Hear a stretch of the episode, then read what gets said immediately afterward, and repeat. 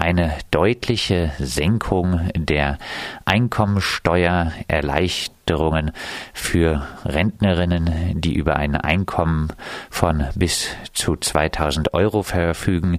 Eine Rückkehr zur Vermögenssteuer solle überprüft werden. Keine Krankenhaus- und Schul Schließungen soll es bis 2022 geben, weniger Abgeordnete in der Nationalversammlung und leichtere Referenten und auch die Abschaffung der Elite Hochschule ENA. Wird es Macron mit diesen Ankündigungen gelingen, den Gelbwesten den Wind aus den Segeln zu nehmen? Mit Sicherheit nicht, weil die, das Ankündigungspaket sich bei weitem nicht so positiv liest inhaltlich, wie äh, jetzt das durch die Nachrichtenagenturen offensichtlich dargestellt wurde. Also zunächst, es gibt ein paar Zugeständnisse, insbesondere das, was die Rentner und Rentnerinnen betrifft. Auch da muss man allerdings sehen, was äh, dahinter steckt, weil die Inflationsangleichung, also der Angleich an die Preiserhöhung für die Renten durch Emmanuel Macron erst abgeschafft worden war, zur Jahresmitte 2018, also für den 1. Januar 2019. Ähm, das war besonders umstritten, eine besonders umstrittene Entscheidung, die als äh, besonders sozial ungerecht empfunden wurde, weil äh, Rentner und Rentnerinnen ja angewiesen sind auf die äh, Zahlungen aus den Sozialsystemen und keine Tarifverhandlungen führen können, also keine, äh, keine Drohung ausüben können durch etwa Arbeitsniederlegung, den Arbeitgeber wirtschaftliche Verluste einfahren zu lassen und sie dadurch zur Lohnerhöhung zu zwingen. Rentner und Rentnerinnen per Definition können nicht mit Arbeitsniederlegungen oder anderen Übeln drohen und Steine werfende Rentner sind auch eher selten. Das heißt, hier handelt es sich nur um die Rücknahme äh, einer besonders umstrittenen sozialen rückschrittlichen Entscheidung und die wird auch erst ab 2020 wieder greifen. Das heißt, für 2019 bleibt es bei dem ähm, Real äh, nicht Reallohnverlust, sondern Realrentenverlust, also Einkommensverlust. Ähm, und auch 2020 wird dann die Rente für äh, das Ende des, des kommenden Jahres neu kalkuliert, neu berechnet. Das heißt, es wird seit zwei Jahren Einkommensverlust bei einer Delle von zwei Jahren bleiben für die Verrenteten. Die übrigen Ankündigungen sind zum Teil hingegen ohnehin Bestandteil von hm, Emmanuel Macrons eigener Programmatik. Die ähm, Abschaffung der Elite-Hochschule ENA also École Nationale de l'Administration hatte er selber vorgeschlagen vor äh, nunmehr 14 Tagen. Das löste auch äh, eher negative Reaktionen im, Bildungssektor hervor. Also die ENA ist nicht unbedingt ein beliebter Laden. Deswegen hatte Macron sich wohl erhofft, dass er sich dadurch Popularität verschafft, weil die ENA eine Elitehochschule ist, die das Verwaltungspersonal ausbildet. Allerdings ist äh, das La Recette pire que le mal, äh, sagt man auf Französisch. Das heißt, die Medizin ist schlimmer als das, als das zu behandelnde Übel, ähm, weil Macron jemand ist, der schon in Teilen das bisherige äh, administrative, zentralisierte Verwaltungssystem aufbrechen will, aber zugunsten von Management und Unternehmenslogik im Staatsdienst, was es eher noch schlimmer macht, weil die Verwaltung bisher zwar tatsächlich autoritär funktionierte, aber nicht auf Rentabilität, auf Geldverdienen aus war. Jedenfalls nicht in allen Sektoren. Und was Macron eigentlich möchte, ist, dass das Rentabilität und Managerdenken Einzug hält. Deswegen möchte er diesen Riegel der ENA, die eher für das zentralisierte etatistische System steht, aufbrechen. Ähnlich verhält es sich mit der Verringerung der Zahl der Abgeordneten. Von einem Viertel bis einem Drittel ist die Rede. Äh, das stand ohnehin in Macrons Programm. Äh, das gehört zu dem sogenannten Reformpaket, das er schon 2018 äh, durchs Parlament bringen äh, wollte. Das wurde damals verschoben. Das nennt sich La Réforme des Institutions, die Reform der staatlichen Institutionen. Die musste damals verschoben werden, weil Skandale dazwischen kamen, die die Öffentlichkeit beschäftigten, unter anderem die Ben Allah-Affäre. Die Ankündigung, die Zahl der Abgeordneten zu verringern und damit natürlich auch der Parlamentarier Diäten, der Abgeordneten Diäten, könnte durchaus potenziell relativ populär sein. Hm, ich würde mal sagen, an sozialen Missständen im Lande oder an sozialen Zuständen ändert das natürlich nicht, weil die nicht an den Diäten von 200 oder 100 Abgeordneten hängen.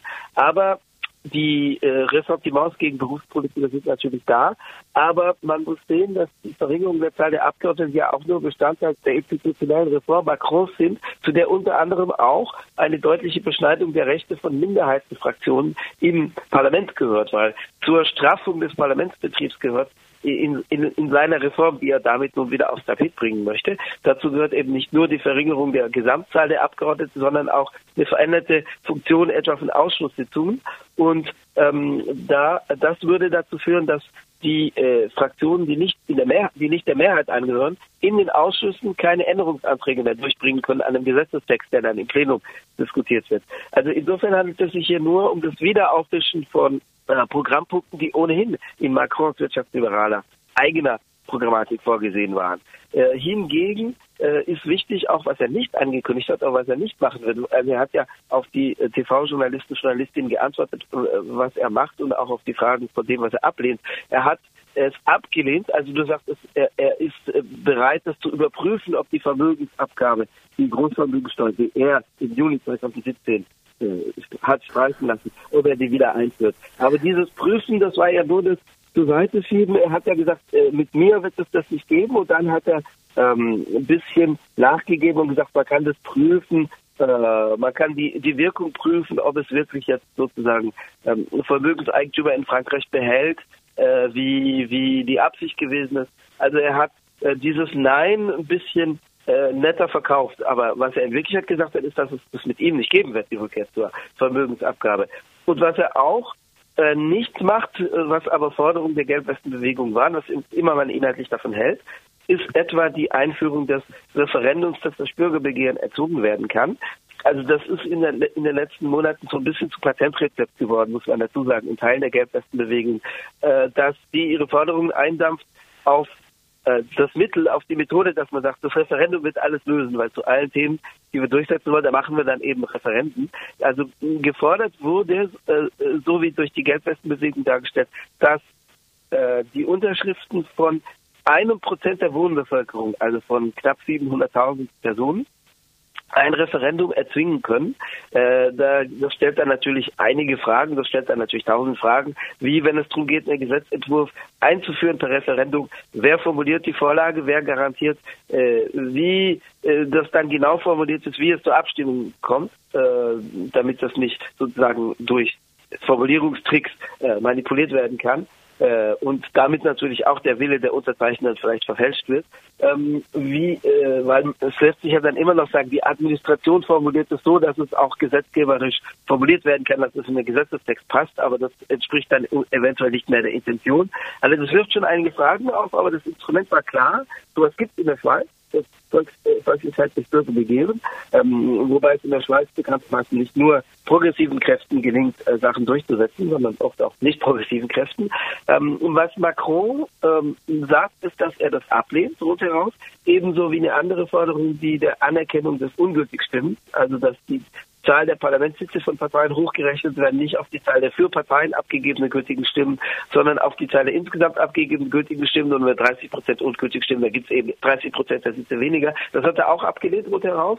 Ähm, was er äh, stattdessen favorisiert, ist ein Referendum, äh, das äh, oder ein eine, ja, er nennt es ein Referendum, das äh, aber im Prinzip in den Händen des Parlaments bleibt. Das heißt, 700.000 Leute können unterschreiben und das zwingt dann das Parlament, darüber zu beraten. Und wenn das Parlament nicht zustimmen will, dem, was die Intention der Begehrenden ist, dann kann das Parlament das zur Abstimmung stellen in der Bevölkerung. Aber die Initiative bleibt in den Händen des Parlaments und damit natürlich auch die Formulierung, also, die, die Macht, den Text, den Text zu formulieren. Also insgesamt wenig äh, Neues von Emmanuel Macron. Blicken wir noch auf die hm, Proteste äh, auf der Straße. Schon seit einiger Zeit geht die Polizei massiv gegen die Gilets jaunes Proteste vor, gerade in Paris. Zahlreiche Demonstrierenden haben schon äh, das Augenlicht durch Granaten der Polizei verloren. Jetzt wurden auch mehrere Journalisten durch die Polizei festgenommen. Gerade die Festnahme von Gaspar Glanz sorgte für Schlagzeilen. Die äh, Polizeigewalt und die Einschränkung der Pressefreiheit, mobilisiert das äh, die Leute eher oder sorgt die Omnipräsenz der Gewaltdebatte, zu der auch die Ausschreitung der Gilets jaunes in Paris gehören, dafür, dass die Menschen eher weniger Bock haben, auf die Straße zu gehen? Ich glaube, die Wirkungen muss man abwarten. Es ist ja sowieso ein harter Kern, der demonstriert. Es sind ja nicht drei Millionen Leute unterwegs, wie äh, bei vergangenen gewerkschaftlich initiierten Sozialprotesten sind 50.000 Leute unterwegs oder manchmal 30.000 und manchmal 60.000. Also die Regierungszahlen in den letzten Wochen waren an den Samstag 40.000 und dann mal 30.000. Die, die, die jaunes sagen, die Regierungszahlen seien zu niedrig. Äh, man kann sie aber auch nicht verhundertfachen, um auf drei Millionen zu kommen. Man kann sagen, die Regierungszahl ist zu niedrig, dann müsste man nochmal 50 oder 75 Prozent draufschlagen. Ähm, dieser harte Kern wird sicherlich nach den Ankündigungen von Macron, die äh, eindeutig nicht auf die Erwartungen antworten, äh, wird sicherlich nicht nachgeben und klein beigeben. Priscilla Ludowski, die eine der Sprecherinnen und Medienexponentin der Gelbwestenbewegung hat bereits angekündigt in einer Twitter-Nachricht, sie hat nur geschrieben, Demo am Samstag, den 27. April, Demo am 1. Mai, Demo am Samstag, den 4. Mai, Demo am äh, Samstag, den 11. Mai. Also sie hat eine Zahl und sie hat ja einfach die ganzen Daten aufgelistet und gesagt, Demo, Demo, Demo. Ähm, das ist, glaube ich, was schon den harten Kern jetzt charakterisiert. Äh, in der Mehrheit der Bevölkerung gibt es immer noch einen erstaunlichen Rückhalt dafür, dass die Krise seit fünf Monaten andauert in dieser Form. Dafür dafür, dass es tatsächlich auch diese Gewaltdebatte gibt und auch einzelne Aktionen, die jetzt tatsächlich nicht von allen begangen wurden, sondern von einzelnen Akteuren, aber die durchaus problematisierbar sind.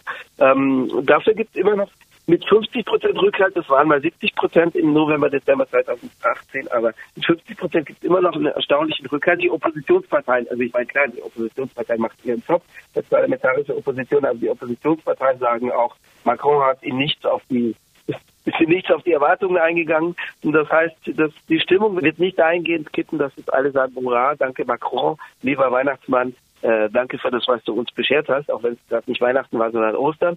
Ähm, man muss dazu sagen, die Rede sollte ja eigentlich am Montag vor Ostern gehalten worden und ist dann verschoben worden durch den Brand an jedem Montag bei Notre, äh, bei Notre Dame de Paris, was Macron ganz zu Pass kam, weil äh, erstens hat er dann äh, gesagt, die Rede wird verschoben die, die bereits aufgezeichnet war. Die Aufzeichnung wurde vernichtet. Er hat aber durchsickern lassen, durch vermeintliche Lecks, einige Inhalte, das waren dann natürlich Testballons in der öffentlichen Meinung, da wurden die Reaktionen getestet. Und ähm, jetzt hat das aufs Tapet gebracht. Eines muss man noch dazu sagen, weil das sehr wichtig ist. In dem, was Macron hat durchsickern lassen, nach der verhinderten, also durch den Brand bei Notre Dame verhinderten bzw. verschobenen Rede war, dass er sagte, ja, aber die Franzosen werden auch länger arbeiten müssen. Das war äh, in dieser Aufzeichnung vom 15. April enthalten. Da war zunächst nicht klar, und die Medien haben es auch so thematisiert, dass es noch unklar bleibe, ob es um die Wochenarbeitszeit oder um die Lebensarbeitszeit geht. Das hat er gestern dahingehend konkretisiert, dass er es auf die Lebensarbeitszeit bezieht, also auf eine erneute Anhebung des Rentenalters. Es läuft wohl darauf hinaus, dass nicht das Rentenalter als solches, also das Mindestalter, damit man überhaupt eine Rente in Anspruch nehmen kann, angehoben wird. Der MEDEF, also der Arbeitgeberverband, der aber auch Nebelgranaten zünden kann, äh, indem man was ankündigt, was dann Empörung hervorruft, aber eigentlich ein ganz anderes Ziel verfolgt. Aber der Arbeitgeberverband wollte, dass das Mindestalter von 62 auf 64 angehoben wird. Macron sagt, nein, nein, das machen wir nicht. Ähm, was aber wohl getan ist, ist die Zahl der Beitragsjahre nochmal anzuheben. Die ist ja bereits durch die letzte sogenannte Rentenreform ähm, also es gab insgesamt bereits drei in den letzten äh, 20 Jahren, aber bereits durch die letzte äh, sogenannte Rentenreform auf 42,5 Jahre angehoben worden. Das heißt, die Frage ist, wohin er es noch anheben will. Also wahrscheinlich in Richtung 44, 45 Beitragsjahre für eine volle Rente. Ähm, was Macron dann aber ankündigt, ist, er sagt, ja, aber es gibt ja Leute, die unter erschwerten Bedingungen arbeiten. Und deswegen schlage ich jetzt vor, äh, dass, ähm, sagt Macron, sagte Macron gestern, dass die Leute zwar äh, früher gehen können, aber dass sie dann halt die freie Wahl haben, mit niedrigeren Renten zu gehen äh, oder länger zu arbeiten. Das läuft darauf hinaus, dass es ähm, massive Einschnitte bei der Höhe der Renten geben wird und dass eben viele Leute davon nicht werden leben können. Und darauf bereitet er die Öffentlichkeit vor. Und das hat er aber auch gestern deutlich so angekündigt. Abschließend, äh, Bernard, noch mal ein äh, Blick äh, auf die Gilets Jaunes-Proteste. Am 1. April-Wochenende fand eine Gilets Jaunes VV in Saint-Nazaire statt. 200 Gruppen sollen an dieser Vollversammlung äh, teilgenommen haben. Es äh, waren wohl äh, eher die äh, linken Teile der Gilets Jaunes dort äh, anwesend. Gelingt es, äh, den linken äh, Kräften die Hegemonie über die Gilets Jaunes-Bewegung zu bekommen? Hegemonie würde ich nicht sagen. Dafür ist die Bewegung zu heterogen. Das ist ja eigentlich ein inhaltliches, ein politisch-ideologisches Patchwork. Aber was es ihnen gelingt, sich untereinander zu vernetzen. Äh, also die, äh, dieses, das Treffen in Saint-Nazaire war ja das Folgetreffen. Es gab ein erstes am 26. und 27. Januar in Commercy in Ostfrankreich. Äh, die Zahl der vertretenen ähm, Delegationen hat sich erhöht. Also die, die Veranstaltungsangabe lauteten 100 in, äh, in Commercy im Januar, 200 in Saint-Nazaire das mag nun ein bisschen aufgerundet sein, aber äh, es, es, ging auf jeden Fall nicht zurück, sondern nach oben. Die Gilets jaunes in Saint-Nazaire, die verfügten über ein eigenes Gebäude, das heißt die Volkshaus, also Maison du Peuple. Äh, die Kehrseite der Medaille ist, dieses Gebäude mussten sie diese Woche abgeben, also zurückgeben oder räumen. Die, die standen also auch unter Räumungsdruck. Ähm, aber der doch reale Erfolg dieses Treffens in Saint-Nazaire spricht dafür, dass es zumindest gelingt, die progressiveren Kräfte untereinander zu koordinieren. Das sagt Berner Schmid mit. Ihm haben wir gesprochen über die Ankündigung von Emmanuel Macron, die Rede gestern als Reaktion auf die Gelbwesten-Proteste in Frankreich und auch gesprochen haben wir über den aktuellen Zustand der Gilets Jaunes-Bewegung.